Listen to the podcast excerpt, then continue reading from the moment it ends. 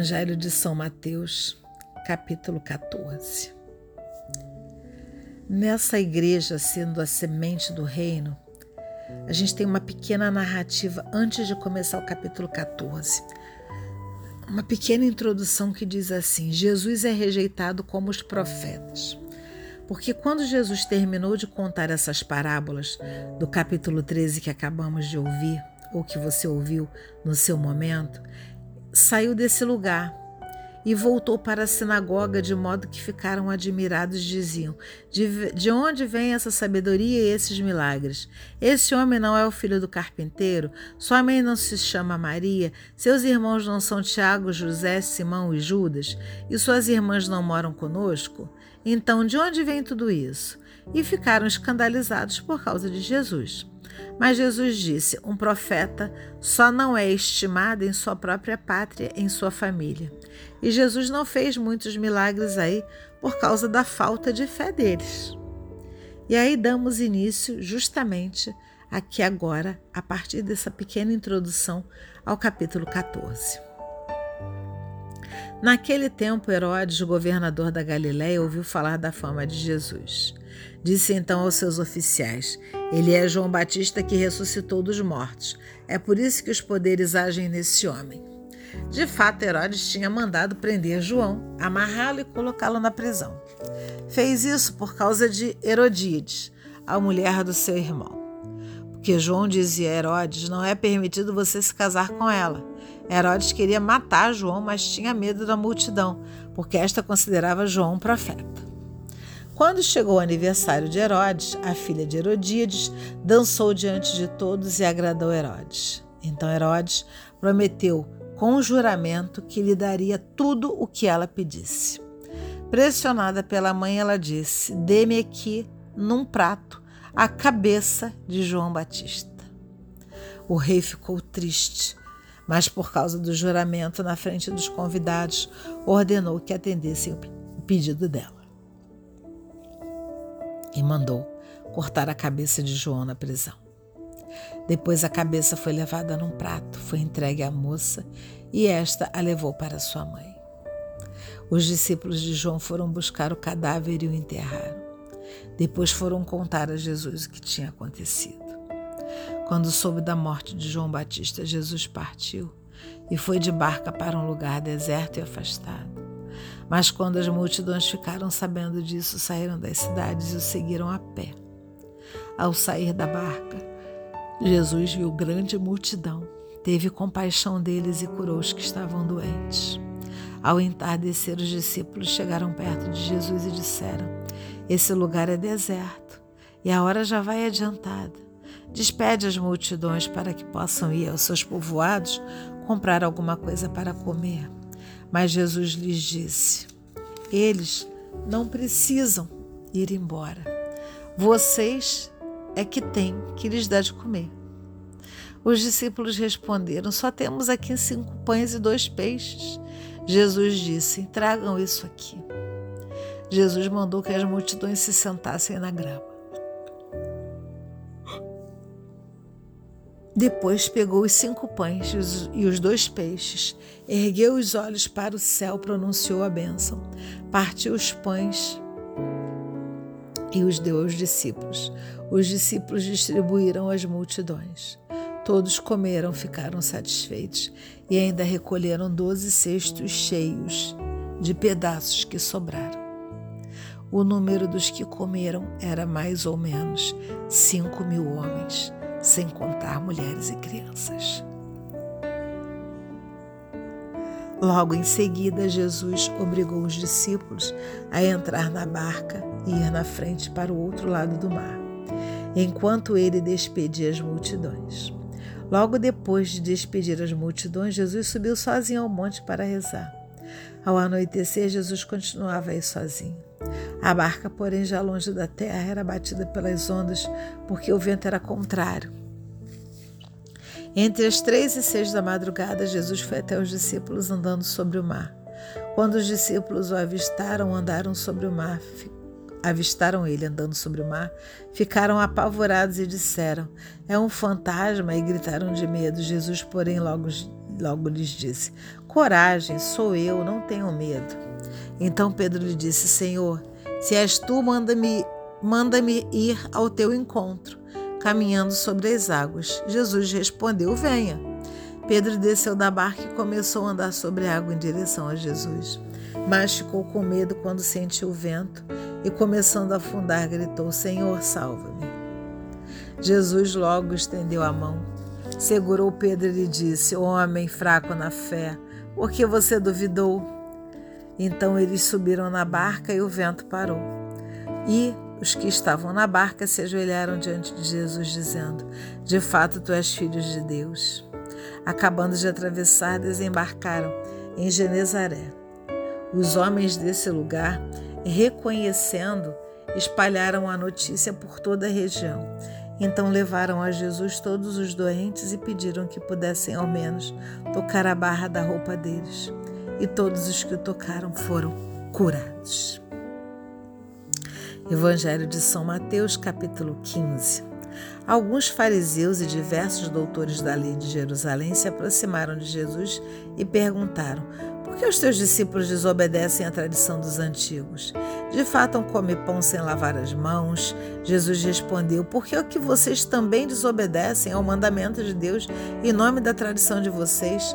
Pois Deus disse: Honre seu pai e sua mãe. E ainda, quem amaldiçoou o pai ou a mãe deve morrer. E, no entanto, vocês ensinam que alguém pode dizer ao seu pai e à sua mãe: O sustento que vocês poderiam receber de mim, eu o consagro a Deus, porque é consagrado a Ele. E essa pessoa fica dispensada de honrar seu pai e sua mãe.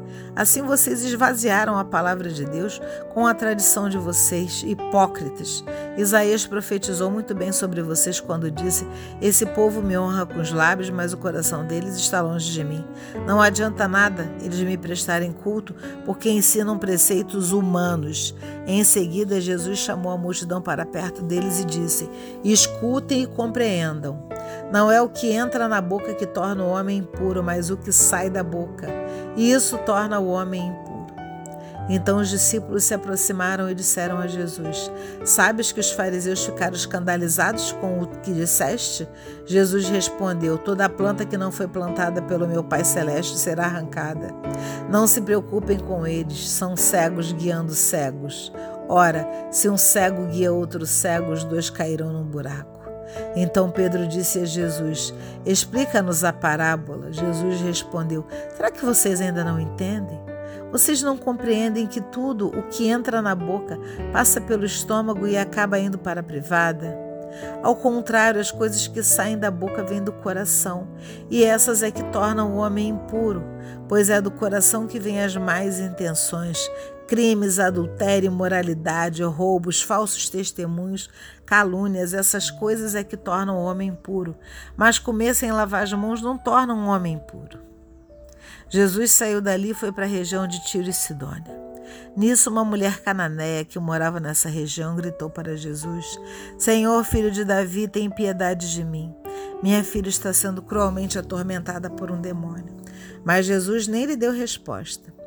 Então os discípulos se aproximaram e pediram: Manda embora essa mulher, porque ela vem gritando atrás de nós. Jesus respondeu: Eu fui mandado somente para as ovelhas perdidas do povo de Israel. Mas a mulher Aproximando-se, ajoelhou-se diante de Jesus e começou a implorar: Senhor, ajuda-me. Jesus lhe disse: Não está certo tirar o pão dos filhos e jogá-los aos cachorrinhos. A mulher disse: Sim, Senhor, é verdade. Mas também os cachorrinhos comem as migalhas que caem da mesa dos seus donos. Diante disso, Jesus lhe disse: Mulher, é grande a tua fé, seja feito como você quer. E desde esse momento, a filha dela ficou curada. Saindo daí, foi para a margem do mar da Galileia, subiu a montanha e sentou-se. Numerosas multidões aproximaram-se de Jesus, levando consigo coxos, aleijados, cegos, mudos e muitos outros doentes. Então os colocaram aos pés de Jesus e ele os curou. As multidões ficaram admiradas, vendo que mudos falavam, aleijados saravam, coxos andavam e cegos viam e glorificavam ao, ao Rei de Israel. Jesus chamou seus discípulos e disse: Tenho compaixão dessa multidão, porque já faz três dias que está comigo e não tem nada para comer. Não quero mandá-los embora sem comer, para que não desmaiem pelo caminho.